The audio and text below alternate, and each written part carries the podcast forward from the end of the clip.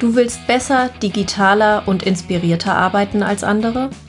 BetterMe hilft dir, deinen Fokus zu finden und dein Business smart zu entwickeln. Pioniere der New Work, charismatische Unternehmer und Führungskräfte verraten bei uns ihre Erfolgsgeheimnisse.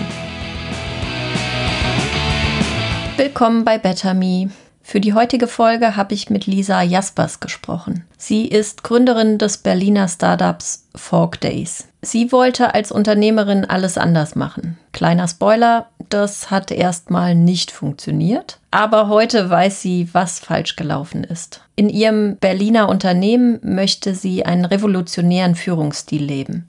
Wie der und wie der Arbeitsalltag des Fair Fashion Labels aussieht, erfahrt ihr in den nächsten 30 Minuten. Lisa, du bist Founder von Fork Days mhm. und auch Co-Autorin des Buches Starting a Revolution. Hat die Revolution schon begonnen? Ich glaube, die Revolution ist schon lange auf dem Weg, weil wir im Rahmen des Buchs festgestellt haben oder der, im Rahmen der Recherche, dass es eigentlich schon sehr viele Menschen da draußen und vor allen Dingen Frauen gibt, die eigentlich die Revolution jeden Tag in ihren Unternehmen schon leben, aber die das nicht unbedingt an die große Glocke hängen oder Menschen sind, die jetzt viel in Medien auftauchen, weil sie vielleicht nicht das typische Bild, was wir von Unternehmer, Unternehmern oder Unternehmerinnen haben, verkörpern, sondern viele Dinge anders machen und damit, glaube ich, wahrscheinlich auch oft nicht so im Rampenlicht stehen, wie das andere tun.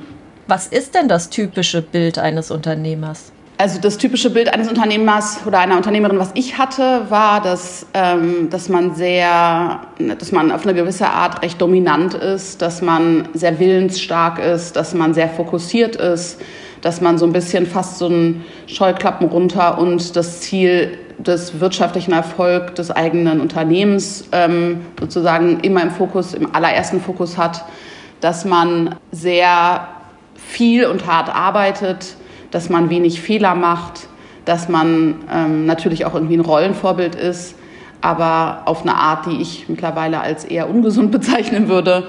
Und dass man nicht unbedingt jemand ist, der eine sehr starke, tiefe emotionale Verbindung zu den eigenen Mitarbeiterinnen und Mitarbeitern hat. Jetzt hast du vor mehr als sechs Jahren äh, Fork Days gegründet, ein äh, Fair Fashion Label. Äh, ihr bietet fair produzierte Schmuckstücke, Accessoires, Interior-Produkte, Kleidung von unabhängigen KunsthandwerkerInnen mhm. und Familienbetrieben aus Afrika, Asien, Lateinamerika. Du wolltest, als du gegründet hast, alles anders machen. Hat das funktioniert? Äh, nee, hat es leider nicht. Also ich glaube schon, dass ich bestimmte Sachen anders gemacht habe. Also mir war es zum Beispiel damals wichtig, irgendwie einen Arbeitskontext zu schaffen, wo ähm, sowas wie feste Arbeitszeiten nicht so wichtig sind, wo ähm, alle sehr flexibel sind. Ähm, und das habe hab ich, glaube ich, auch ganz gut hinbekommen. Das heißt, an so bestimmten Stellen habe ich schon, glaube ich, Sachen bewusst anders gemacht. Aber eine Sache, die mir halt eigentlich super wichtig war und eigentlich auch einer der Gründe, warum ich gründen wollte, war der, dass ich das Bedürfnis hatte, endlich wirklich Freude an meiner eigenen Arbeit zu haben.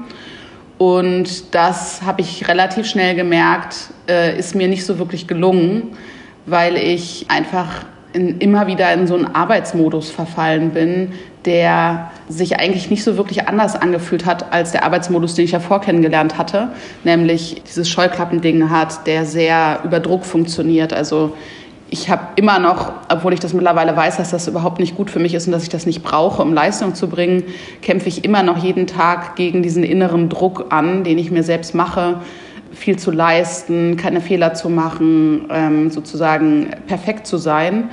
Und das ist was, was ich damals nicht reflektieren konnte und was mich unglaublich unter Druck gesetzt hat und was vor allen Dingen auch meine eigenen Mitarbeiterinnen unglaublich unter Druck gesetzt hat, ähm, weil ich diesen Druck, den ich selbst verspürt habe, einfach eins zu eins weitergegeben habe. Als dir diese Erkenntnis kam, was hast du dann gemacht? Wie hast du deine eigene Revolution gestartet? Es war eigentlich ein Konflikt, durch den ich diese Erkenntnis gewonnen habe. Und zwar gab es irgendwann mal eine ziemlich heftige Auseinandersetzung mit einer Mitarbeiterin und das war so, dass da einfach total viel aus ihr raussprudelte, ganz viele Vorwürfe ähm, gegen mich. Und ich war damals total erstaunt und verwundert, weil ich bis zu dem Zeitpunkt zwar wusste, dass ich jetzt nicht immer, ja, dass ich nicht vielleicht immer den besten, also dass ich auch als Chefin Fehler gemacht habe, aber dass ich dachte, ich bin auf jeden Fall keine schlechte Chefin. Und in dieser Konfrontation habe ich dann gemerkt, dass ich eigentlich auch als Chefin sehr ähnliche Eigenschaften an den Tag gelegt habe, als ich die bei meinen eigenen Chefs als negativ empfunden hatte und die eigentlich eher unbewusst repliziert habe.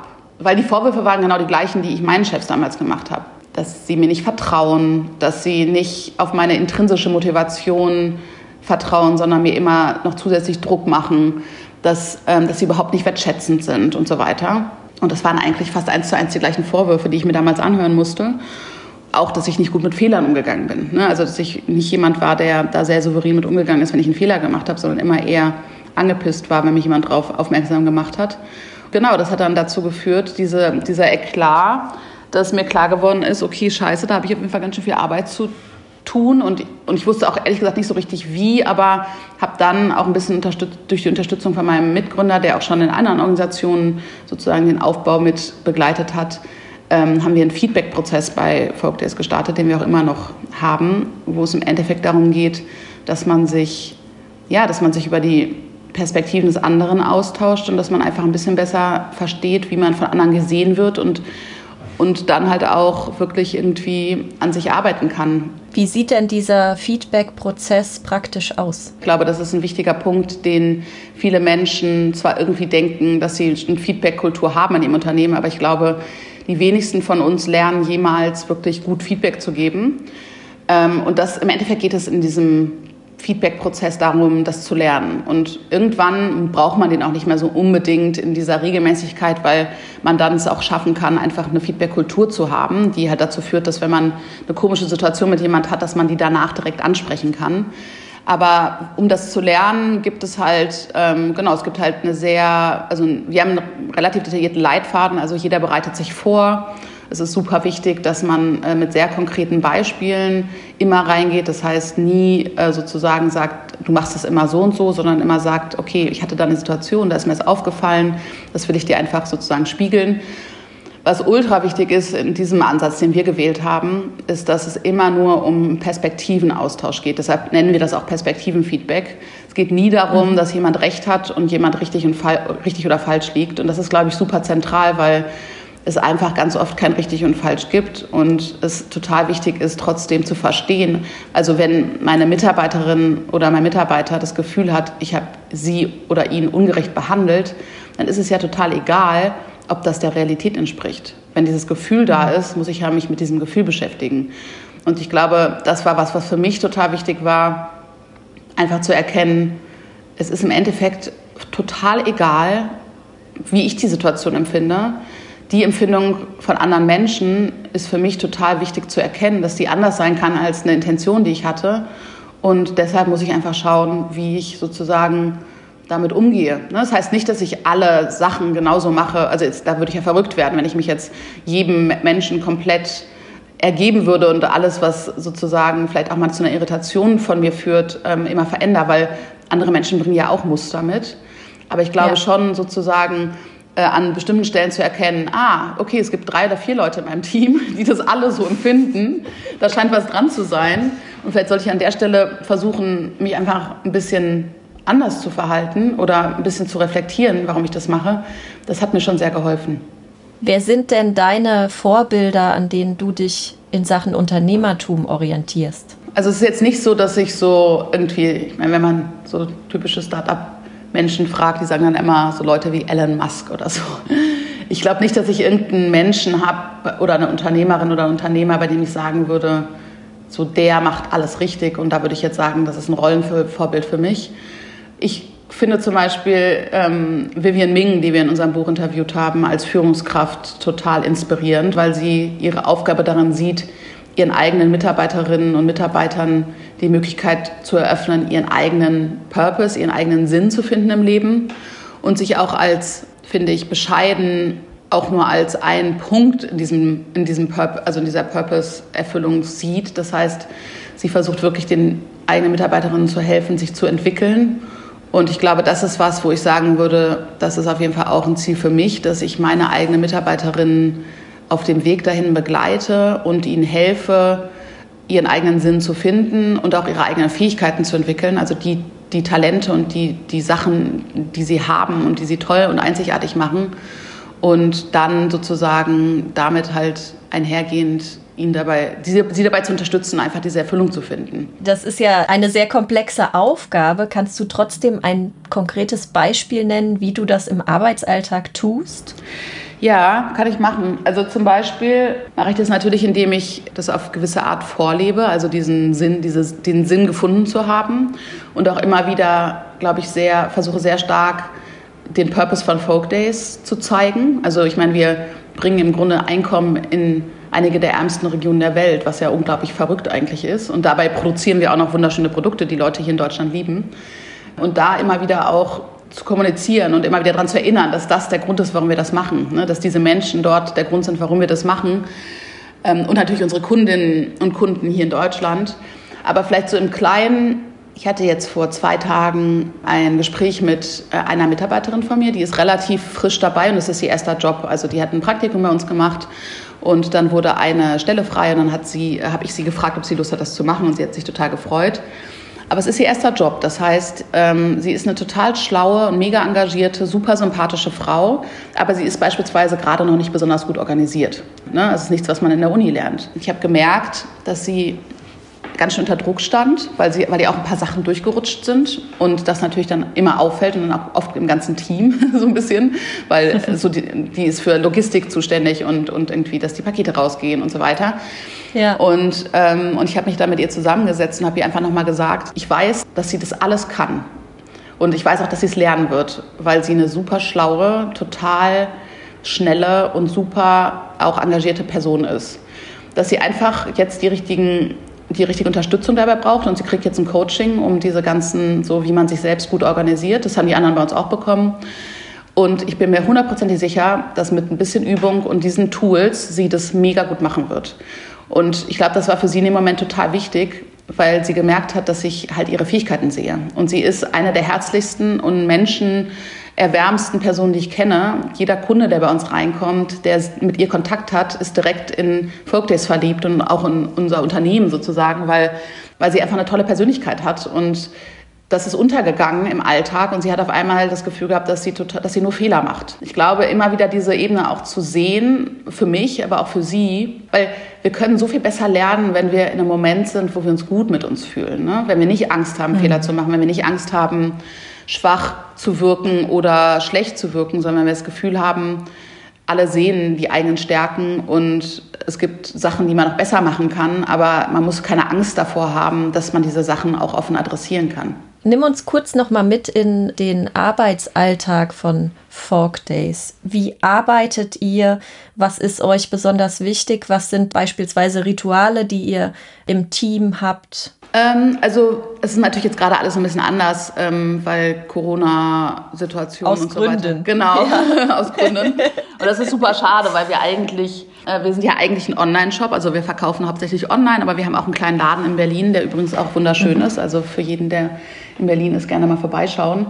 Und daneben ist unser Büro. Das heißt, das ist schon mal sehr schön, dass wir alles so an einem Ort haben. Im Keller, also im Souterrain, ähm, ist unser Lager und da ist auch noch ein Arbeitsplatz, ähm, wenn jemand mal konzentriert arbeiten muss. Aber im Grunde sind wir alle relativ flexibel. Das heißt, wir, ich, also das Team hat zehn Personen, aber es ist so, dass meistens, also zu Nicht-Corona-Zeiten würde ich sagen, sind wir zu fünft, vier bis fünft im Büro weil wir auch davor schon recht oft, also Homeoffice war total gängig und eine unserer Mitarbeiterinnen lebt zum Beispiel auch in Lissabon. Das heißt, die mhm. ist gar nicht in Berlin. Und genau, das heißt, alle fangen sehr unterschied zu unterschiedlichen Zeiten an. Ähm, das ist auch mir wichtig, weil ich finde auch das total bescheuert, dass Menschen denken, dass alle zur gleichen Zeit performant sein müssen. Also was ganz schön ist, dass wir jeden Mittag zusammen kochen, dass irgendeiner immer kocht und wir dann zusammen essen. Das ist natürlich im Sommer super schön, weil wir dann immer draußen sitzen vor dem Laden haben wir so einen Tisch, wo wir alle zusammen dann essen. Ich, ich glaube, es gibt ein paar Leute bei uns in der Straße, die denken, dass wir ein Restaurant sind, weil wir immer nur in der Mittagszeit vorbeilaufen und dann alle immer sitzen und essen und es auch immer ziemlich lecker riecht. Vielleicht wäre das ein zweites Stand. Genau. Ja, also, also es gibt auf jeden Fall talentierte Köche bei uns im Team, aber ähm, ich glaube, dass, äh, das wäre auf jeden Fall, äh, das würde auf jeden Fall zum Dauergeruch in unserem Laden führen, der glaube ich jetzt nicht unbedingt mit den äh, ja. hochwertigen Seidenschals einhergeht. Und dann, ja, versuchen wir uns mittags dann auch die Zeit zu nehmen und einfach miteinander zu quatschen. Und ja, also im Grunde weiß ich gar nicht. Also wir haben regelmäßig Team-Events. Wir versuchen regelmäßig einfach Zeit miteinander zu verbringen und vor allen Dingen Spaß miteinander zu haben. Das heißt, im Sommer gibt es immer ein Teamfest. Das haben wir oft auf dem Floß gemacht. Dieses, äh, also letztes Jahr sind wir alle zusammen irgendwie für eine Nacht nach Brandenburg gefahren. Ähm, Im Winter haben wir natürlich immer eine Weihnachtsfeier. Also wir versuchen schon auch irgendwie viele Gelegenheiten zu nutzen, miteinander zu feiern. Wir machen zwischendurch mal Pizza essen und so. Ich glaube, es ist mhm. auch super wichtig, dass man sich auch so auf so zu so Spaßsachen auch trifft und verabredet, weil das einfach auch nochmal eine andere Dimension ist, obwohl ich natürlich den Anspruch habe, dass auch die Arbeit Spaß macht und das auch Teil des Spaß, der Spaßaktivitäten ist. Aber ob man jetzt irgendwie ein bisschen was miteinander trinkt und Pizza isst, ist natürlich nochmal was anderes. Ähm, habt ihr sowas wie äh, Dailies oder Weeklies mhm. oder ähm, ja, wie tauscht ihr euch aus über äh, Arbeitsergebnisse, über eure KPIs? Also wir haben einmal im Jahr ein, Sta ein Strategie-Meeting, das hatten wir auch gerade im Januar wo wir im Grunde miteinander festlegen, was wir dieses Jahr so machen wollen. Und das erarbeitet dann so ein bisschen jeder Bereich für sich, aber natürlich auch immer ein bisschen mit Rücksprache. Also ich unterstütze da so ein bisschen bei. Ähm, mhm. Aber es ist jetzt nicht so, dass ich sage, so würde ich gerne anders machen, sondern es ist wirklich so, dass das quasi von jedem selbst erarbeitet wird. Und dann ähm, stellen wir uns das gegenseitig vor, dann holen wir uns Feedback ein und gucken, ähm, was die anderen denken und ob vielleicht auch noch zusätzliche Ideen entstehen. Genau, und dann haben wir jede Woche immer dienstags um drei unser Team-Meeting. Das heißt, das machen wir über Zoom gerade und sonst natürlich mhm. persönlich, aber auch immer mit Zoom, weil Frauke ja in Lissabon sitzt und manchmal auch andere im Homeoffice sind. Wir haben mittlerweile sozusagen, bevor wir uns austauschen über irgendwelche Arbeitssachen, haben wir immer noch ähm, ein Check-in, wo wir einfach erzählen, wie es uns als Person geht. Wie hat denn Corona eure Zusammenarbeit verändert? Ich meine, äh, Homeoffice war vorher schon kein exotischer Zustand äh, bei euch. Mhm. Aber ähm, wie hat es konkret nochmal die Zusammenarbeit verändert? Ja, also eigentlich hat sich das gar nicht so doll verändert, würde ich sagen. Also es sind natürlich weniger Leute im Büro, das ist ein bisschen schade. Es ist schade, weil wir uns nicht sehen. Es ist nicht schade, weil ich will, dass die Leute im Büro sind. Am Anfang habe ich so gesagt, Leute, ihr könnt doch alle im Homeoffice arbeiten. Und dann wurde relativ schnell klar, dass die Leute gar nicht im Homeoffice arbeiten wollen, sondern dass sie sich total freuen, ins Büro zu kommen, was natürlich auch ein schönes Zeichen war. Ähm, genau, das heißt, wir sind weniger im Büro, wir sehen uns weniger in Person. Aber wir haben weiterhin natürlich alle Meetings, die wir haben. Und ja, also eigentlich hat sich unser Alltag nicht so großartig verändert in Bezug auf die inhaltliche Arbeit. Wir haben natürlich so ein bisschen geguckt, dass wir einfach nochmal stärker unsere Ressourcen Richtung Online-Marketing und Social Media fokussieren, weil das einfach gerade für uns überlebenswichtig ist, dass wir gut verkaufen. Aber ansonsten hat sich eigentlich nicht so viel verändert. Wie misst du denn Wertschöpfung bei deinen Mitarbeitern und Mitarbeiterinnen? Gar nicht. Nee, eigentlich nicht. Also ich meine, ich weiß einfach, dass jede einzelne von meinen Mitarbeiterinnen, und ich meine, ich kenne mich ja auch inhaltlich noch gut genug aus, dass die einfach einen fantastischen Job machen. Und dass natürlich irgendwie alle lernen. Ich habe viele, also meine Mitarbeiterinnen sind recht jung. Ich bin, also ich bin die Älteste mit 38. Und ähm, das ist eigentlich ganz schön, ehrlich gesagt, weil die noch nicht so versaut sind von der Arbeitswelt, sondern viel, viel natürlicher und viel menschlicher und viel weniger mit Maske irgendwie zur Arbeit kommen. Das ist irgendwie total faszinierend, finde ich. Und wie gesagt, an der Stelle kann ich total viel von denen lernen. Ich meine, wir kennen alle unsere Umsatzziele. Wir versuchen immer zu wachsen, weil wir natürlich wissen, dass wir mit diesem Wachstum auch mehr Kunsthandwerkerinnen in Lohn und Brot bringen können. Das heißt, es ist eigentlich implizit immer auch unser oberstes Ziel. Aber unser oberstes Ziel ist halt auch, und das ist gleich wichtig, dass wir alle Spaß an dem haben, was wir tun und dass wir alle gesund bleiben und dass wir alle irgendwie mehr Energie aus der Arbeit ziehen, als wir reingeben. Und von daher in Bezug auf Transparenz, ich meine, wir sind so ein kleines Team, das irgendwie auch total offensichtlich ist, dass alle gute Arbeit machen. Und wie gesagt, wenn es mal irgendwie an irgendeiner Stelle, wenn ich das Gefühl habe, jemand schwimmt so ein bisschen, dann versuche ich mit, mit derjenigen dann einfach zu gucken, was braucht sie, um das Gefühl zu haben, dass sie das besser machen kann. Aber ich glaube, wenn man so eine Art von Unternehmen hat, äh, wie, wie wir das haben, mit so einem starken Purpose, dann zieht man schon auch Leute an, die ein unglaublich starkes Gefühl für diese Bestimmung auch selbst schon haben. Das heißt, ich habe in der Tendenz eher das Gefühl, dass ich meine Mitarbeiterin vor sich selbst schützen muss in Bezug auf über die Grenzen zu gehen, als dass ich jetzt das Gefühl habe, ich muss hier irgendjemand vor mich her hertreiben. In eurem Buch sprecht ihr von der OKR-Methode. Mhm. Kannst du die kurz erläutern? Also die Idee von OKRs ist einfach, dass die Kennzahlen quasi und die Ziele nicht von oben nach unten gegeben werden, sondern dass die aus den Teams erarbeitet werden und, ähm, und dass sie dann sozusagen in unterschiedlichen Schleifen angepasst werden und dann irgendwann man sozusagen sich als ganzes Unternehmen auf die gemeinsamen Unternehmensziele äh, einigt. Das ist eigentlich die Hauptidee. Ähm, genau, im Detail, wie gesagt, kann man das äh, zum einen googeln, weil ich glaube, das ist sogar eine Methode, die Google ähm, sehr früh eingesetzt hat, OKRs. Mhm. Und gleichzeitig äh, natürlich auch in unserem Buch nachlesen, weil, wie gesagt, ich finde Anna von Wilting hat das eigentlich ganz schön angepasst. Und auf eine gewisse Art machen wir das natürlich auch, weil unsere Ziele ja auch nicht von mir vorgegeben werden, sondern äh, jedes, jeder für seinen eigenen Bereich sich überlegt, was er oder sie dieses Jahr machen wollen. Natürlich auch immer, wie gesagt, auch gerne im Gespräch mit mir, wenn der Bedarf da ist. Aber zum Beispiel unser Marketing- und Kommunikationsteam, die brauchen nicht ernsthaft Feedback von mir. Ne? Die, die holen sich das mhm. noch ein, aber die sind in diesen Sachen ja viel besser als ich. Ähm, gilt auch für andere Bereiche, aber das ist unser größter Bereich und die sind zu dritt. Das heißt, die haben da schon auch eine sehr coole Sparings-Kultur, dass die selbst irgendwie das erarbeiten.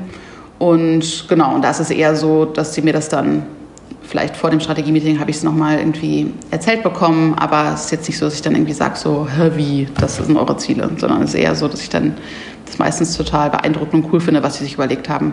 Und trotzdem vielleicht auch manchmal eine Idee habe, die, für die die dann auch dankbar sind, weil ich ja schon auch einfach ähm, auch ein anderer Mensch bin als sie, aber in wenigsten Fällen wirklich so, dass ich denke, dass irgendwas anders sein muss. Was läuft denn aus deiner Sicht falsch in der Startup-Welt in Deutschland? Ich glaube, ich würde es noch nicht mal unbedingt auf die Start-up-Welt reduzieren, sondern ich würde einfach sagen, dass es fast für die meisten Unternehmen gilt. Aber ich glaube, in der Start-up-Welt ist es vielleicht noch mal sozusagen in einem anderen Tempo. Ich habe das Gefühl, dass in vielen Unternehmen die MitarbeiterInnen als Mittel zum Zweck gesehen werden und nicht als Zweck. Das heißt, man guckt, wie man zu seinem Ziel kommt, heißt maximal hohes Wachstum unter Einbindung der MitarbeiterInnen, aber auf eine Art, dass man sozusagen möglichst viel aus denen rausbekommt. So. Und ich glaube, das ist einfach ein Blick, der sehr Menschen, ich würde jetzt menschenfeindlich ist zu stark, aber der nicht sehr menschenfreundlich ist, ne? weil hm. wir sind alle Menschen und wir haben alle unsere Bedürfnisse und wir haben alle unsere Wünsche und zu sagen, wir sind einfach nur Arbeitsmaschinen in Anführungsstrichen ich glaube, das, das reduziert uns extremst und das ähm, fühlen, glaube ich, auch viele Menschen, dass sie extremst reduziert werden auf das, was sie bei der Arbeit leisten und dass sie häufig nicht als ganze Menschen gesehen werden und auch häufig nicht sich als ganze Menschen bei der Arbeit zeigen dürfen. Ich habe selbst die Erfahrung gemacht, dass mich das extrem unglücklich gemacht hat. Also ich war ja Angestellte, bevor ich gegründet habe und, ähm, und in beiden Unternehmen hatte ich das Gefühl, dass ich mich verstellen musste und dass ich bestimmte Aspekte von mir zu Hause lassen musste. Und das habe ich natürlich so ein bisschen unbewusst gemacht. Also ich habe jetzt nicht gesagt, so, ah, okay, das darf ich nicht zeigen, ne? sondern es war eher so ein Prozess, der sich so eingeschlichen hat. Aber irgendwann hatte ich das Gefühl, dass die Persönlichkeit, die ich bei der Arbeit war und die Persönlichkeit, die ich im Privaten war, sehr unterschiedlich waren. Und diese Unterschiedlichkeit mhm. hat dazu geführt, dass ich gedacht habe, so wie ich im Privaten bin, also so, so wie ich wirklich bin, das ist nicht okay. Ne? Also offensichtlich muss ich ja Teile von mir verstecken, um erfolgreich zu sein. Das heißt, diese Teile sind anscheinend nicht okay. Und das, wie gesagt, das kann ich jetzt reflektieren, wenn ich zurückgucke, aber das konnte ich damals nicht reflektieren.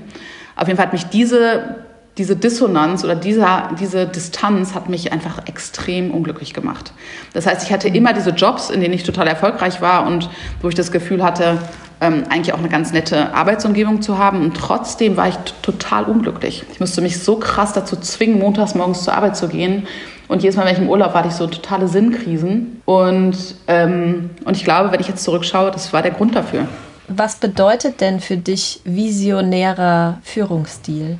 Ähm, ich glaube, es hängt sehr davon ab, wie man ist als Mensch. Und ähm, ich glaube, eine Sache, wo ich sagen würde, dass jede visionäre Führungskraft muss das machen. So, und das sage ich selten, weil ich immer dieses Muss das machen sehr unpädagogisch finde. Aber ich glaube, ja. sich selbst gut kennenlernen und mit sich selbst im Reinen sein, oder nicht im Reinen sein, aber zumindest mit den eigenen Stärken und Schwächen sich zu konfrontieren und auch rausfinden, wie man eigentlich wie man sich, mit was man sich wohlfühlt und was man sich wünscht.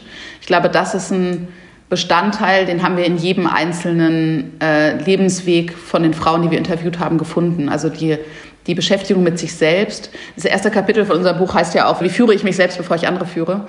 Und äh, das bringt es eigentlich ziemlich genau auf den Punkt. Also ähm, einfach mit sich selbst ganz klar zu sein und zu sagen, okay, also ich nehme immer ganz gerne Naomi mich als Beispiel weil wir total unterschiedlich vom Typ sind. Also Naomi ist ziemlich introvertiert und jemand, der ähm, zwar gerne sich auch unterhält und so, aber die jetzt in so einer super exponierten ähm, Position wie ich bin jetzt die Chefin von diesem Unternehmen sich eigentlich nie wohlgefühlt hat. Und für mich ist das zum Beispiel eine weniger große Herausforderung gewesen. Ich bin relativ extrovertiert und ich finde diese Rolle, die ich gerade bei meinen Mitarbeiterinnen oder bei Folkdays habe, finde ich eigentlich ganz schön und die passt auch ganz gut zu mir. Ich bin so ein bisschen das Gefühl, ich bin so, so wie eine Gastgeberin oder so. Und deshalb haben Naomi und ich auch unterschiedliche Organisationsformen jetzt gewählt. Und Naomi hat, ja, hat die Unternehmen umgebaut und hat das jetzt hat sozusagen die klassischen Hierarchien abgeschafft. Jetzt gibt es kompetenzbasierte Hierarchien, also in Bezug auf Themen und Projekte, also die dann meistens mhm. temporär sind. Aber es gibt nicht mehr diese klassische, die, diese klassischen Führungsrollen.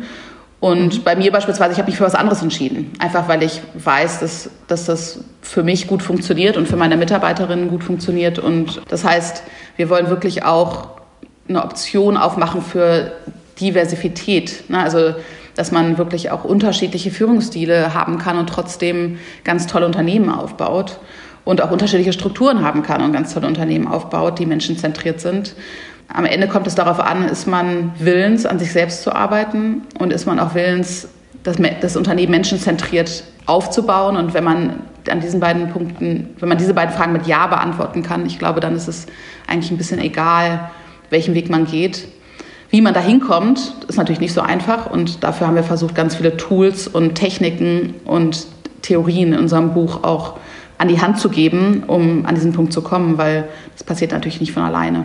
Was unterscheidet denn eure Arbeitsweise von dem, was man ähm, allgemeinhin unter New Work versteht? Ich glaube, New York, äh, ich habe das Gefühl, dass New Work eher so, ein, eher so eine Methodik, habe ich das Gefühl. Also da gibt es unterschiedliche Ansätze und dann macht man das und dann macht man das und dann macht man das. Ich habe das Gefühl, dass das, was wir uns wünschen und unsere Revolution viel mehr mit einer Lebenseinstellung zu tun hat. Das heißt, es geht viel, viel tiefer. Und ich glaube, das ist auch ein Problem, was ich in Unternehmen beobachte, die zwar vielleicht auf der Oberfläche total New Worky sind und ganz viele Sachen davon umgesetzt haben, aber wenn du da reingehst, merkst du, dass eigentlich die Dynamik nicht so viel anders ist als in anderen Unternehmen. Und das ist, hat oft, finde ich, damit zu tun, dass dieser Grad der Selbstreflexion vor allen Dingen von den Gründerinnen oder Gründern dann fehlt. Ne? Also dieses Gefühl mhm. von, ich bin mit mir okay und ich kenne meine Stärken, aber ich kenne auch meine Schwächen und kann mit denen offen umgehen und kann auch um Hilfe bitten und kann auch ja, Fehler eingestehen. Das ist, glaube ich, der Unterschied. Du bist Initiatorin der Petition Fair by Law auf mhm. change.org, mit der du die deutsche Regierung dazu aufforderst, ein Gesetz zur unternehmerischen Sorgfaltspflicht zu verabschieden. Was treibt dich da an? Ja, es ist interessant. Äh, das ist Also ich hatte lange damit zu kämpfen, dass ich jemand bin, der nicht in so eine klassische Unternehmens Unternehmerinnenbox passt. Also weil ich immer schon versucht habe, Themen ähm, systemisch zu sehen. Und für mich war irgendwann, ich habe viel auf Panels gesessen, wo es um Fair Fashion ging und irgendwann war, war für mich klar, das geht einfach nicht schnell genug. Ne? Der, der nachhaltige Modemarkt ist immer noch bei unter, weit unter 1 Prozent und wir haben Probleme, die einfach so groß sind, dass wir einen anderen Weg wählen müssen. Und dann habe ich mich da ein bisschen reingenördet und es wurde relativ schnell klar, dass man eigentlich ein Gesetz braucht. Und dass es auch schon ein Thema war, also dass auch die Grünen das schon immer sehr stark gepusht haben und auch die SPD schon länger äh, versucht hat, dieses Gesetzesthema einzubringen. Das heißt im Grunde, dass man ein Gesetz hat, was Unternehmen dafür haftbar macht, was in ihren Wertschöpfungsketten passiert, ähm, über Europa hinaus. Und dann war irgendwann für mich klar, okay, das ist ein Thema, das muss in die Öffentlichkeit, weil die wenigsten von uns auf dem Schirm haben, dass dieses ganze Konsumthema eins ist, was über ein Gesetz zumindest ein Stück weit geregelt werden könnte.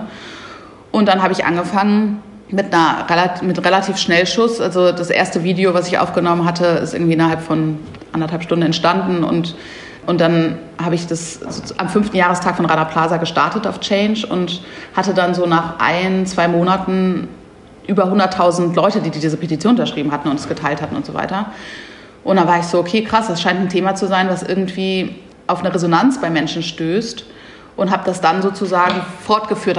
dann gab es coole Menschen, die gesagt haben, hey, wir wollen dir helfen dabei und wir unterstützen dich und das war total cool.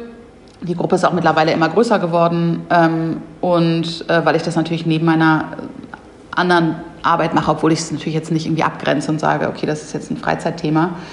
Aber wir beschreiben in unserem Buch so ein Phänomen. Also ich habe lange gedacht, und das ist auch, weil viele Leute es zu mir gesagt haben, was stimmt mit mir nicht, weil ich mich nicht auf eine Sache fokussieren kann, weil ich nicht nur die Scheuklappen runter machen kann und irgendwie den wirtschaftlichen Erfolg von Days im Fokus habe, sondern sozusagen auch immer gucke, was anders, anderswo passiert. Mittlerweile gibt es da einen ganz schönen Begriff, für den ich auch durch unser Buch kennengelernt habe, ähm, das Systempreneurship.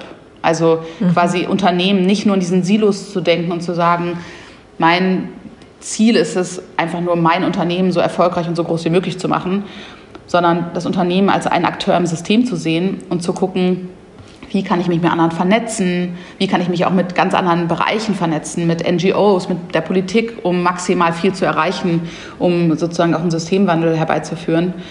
Und ja, diese Erkenntnis, dass das eigentlich eine Stärke ist und nicht eine Schwäche, dafür habe ich lange gebraucht und die habe ich aber mittlerweile und das macht mich sehr glücklich, weil ich, ähm, weil ich genau einfach lange nicht damit gehadert habe mit dieser Rolle. Was ist denn deine Vision für Folk Days? Also meine Vision ist, dass ich möchte, dass Folk Days ein moderner eine Weltladen wird. Weil ich weiß nicht, viele Menschen von uns kennen so eine Weltläden äh, aus unserer Kindheit oder sind da mal reingestolpert und die haben ja oft etwas ältere Zielgruppen und das sieht man natürlich auch und die Produkte sind dann oft auch nicht so schön, finde ich. Und ich glaube, meine Vision ist es, dass wir es schaffen, dieses Konzept, also dieses Fairhandelskonzept ähm, und vor allen Dingen diese Zusammenarbeit mit dem globalen Süden von sehr talentierten Menschen in ein neues Zeitalter zu bringen und eine neue Zielgruppe dafür ähm, zu erschließen. Und das ist im Grunde das, was wir mit Folk Days machen. Und das ist das, was, glaube ich, auch wirklich noch viel größer werden kann, weil so viele junge Menschen wollen viel bewusster konsumieren, aber haben das Gefühl, dass eigentlich das Angebot nicht so gut ist. Und dort ein Angebot zu schaffen, was überzeugt, das ist mein Ziel. Dann danke ich dir und ich wünsche dir ganz, ganz viel Erfolg, äh, deine Vision umzusetzen. Vielen Dank. Vielen Dank fürs Zuhören. Die nächste Folge hört ihr in zwei Wochen. Better Me, Work Smart, Be Inspired.